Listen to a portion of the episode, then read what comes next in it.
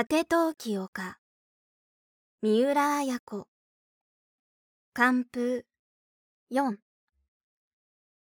かや子は空港からまっすぐ家に帰るのも合腹だった。と言って忙しい家内につきまとってもいられない。青葉でラーメンを取った後家内と別れたかや子は思い立つまま父の会社に現れた。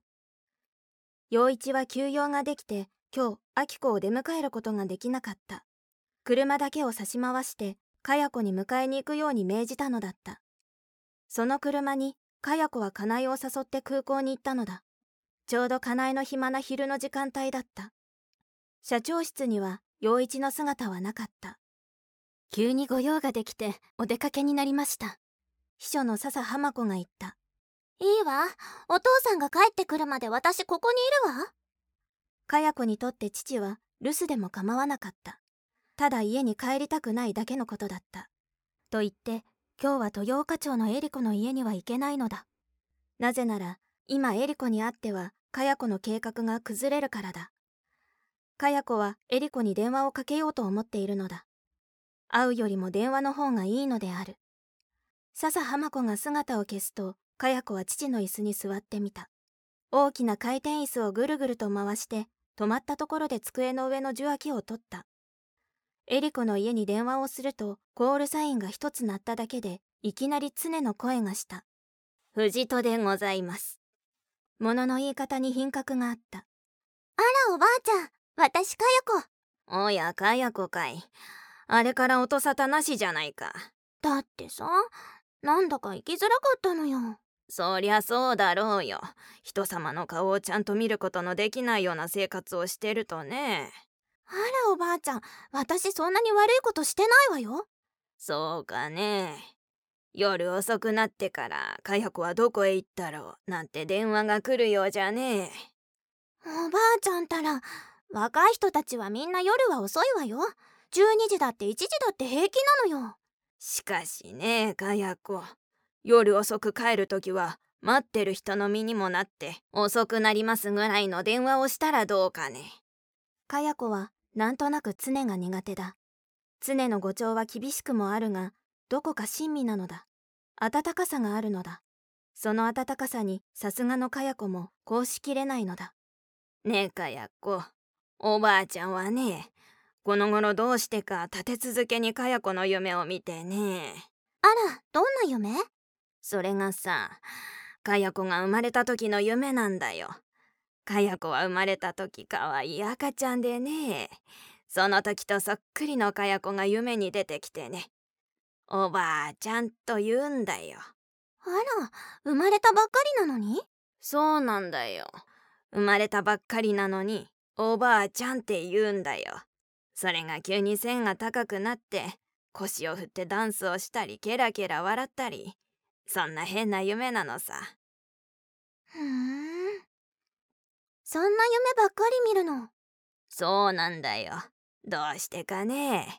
お前腰振ってダンスばかりしてるのかい？腰振って？ダンスなんかしないわよおばあちゃん。いやね。言いながらかや子は家内とベッドの中にいる時の自分の姿をふっと思った。いやねだって夢だからね。おばあちゃんにもどうしようもありませんよ。とにかくね、かや子。今年こそちゃんとお茶を習って、落ち着いた娘にならなければいけませんよ。おばあちゃんがいいお婿さんを探してあげるからね。お婿さん？再び、家内の顔を思い浮かべたが。そうね。おばあちゃんにお世話してもらおうかな、私。かや子は機嫌を取るように言った。ほんとだね、かや子。しかしねかや子結婚というのはね抱かれたり抱かさったりベタベタしてることじゃないんだからね。二人で力を合わせてこの世に尽くしていくことだからね。そのつもりにならなければ結婚なんてできませんよ。はいわかりましたおばあちゃん。かや子は適当に返事をしてからあのー、お姉さんいる？エリコかい？いますよ。2階でウェディングドレスとやらを縫っていますよ。あらお姉さんの？いいえ人様のですよ安子はいないらしく常が2階に向かってエリコを呼ぶ声が受話器に響いた。しばらくしてエリコの声がした。もしもしかやちゃん？心配してたのよ。元気なの？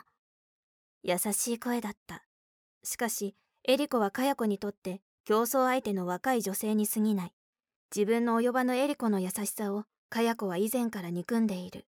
が声には出さずお姉さん大変なことが起きたの。でねえぜひ会ってほしいのよ。今日ニュー北海ホテルのロビーで待ってるわ。そうね8時頃にね。大変なことって何なのよかやちゃん。会ってから詳しく話すけど。お姉さんあきこさんが帰ってきたの知ってる？あらあきこさん生きてたの？そうなの。それで困ってるの。とにかく8時にロビーに来てね。ホテルのロビーなんてそれより今すぐこちらにいらっしゃいよおばあちゃんやお母さんとみんなで聞いてあげるわ。心配そうなエリコの声にかや子はにやりとしたがそしらぬ顔で。それがそうはいかないのよ。これから私会わなきゃならない人があるの。その人にも会ってほしいの。私と結婚する人なんだけど。本当？じゃかやちゃん結婚するの？よかったわね。じゃ連れてらっしゃいよ。でもその人お姉さんだけになら会ってもいいっていうの。その程度の段階なの。その人はホテルで会いたいって言うんだもの。お姉さん会ってちょうだいよ。いいわ。じゃあ8時ね。ニュー北海ホテルね。分かったわ。何も心配しないで。安心しているのよ。電話を切ったかや子は北総縁だが次の瞬間しまったと思った。たった今常に結婚相手を探してほしいと言ったことを思い出したからだ。小説「果て陶器をか」集英社文庫。朗読。七瀬真由。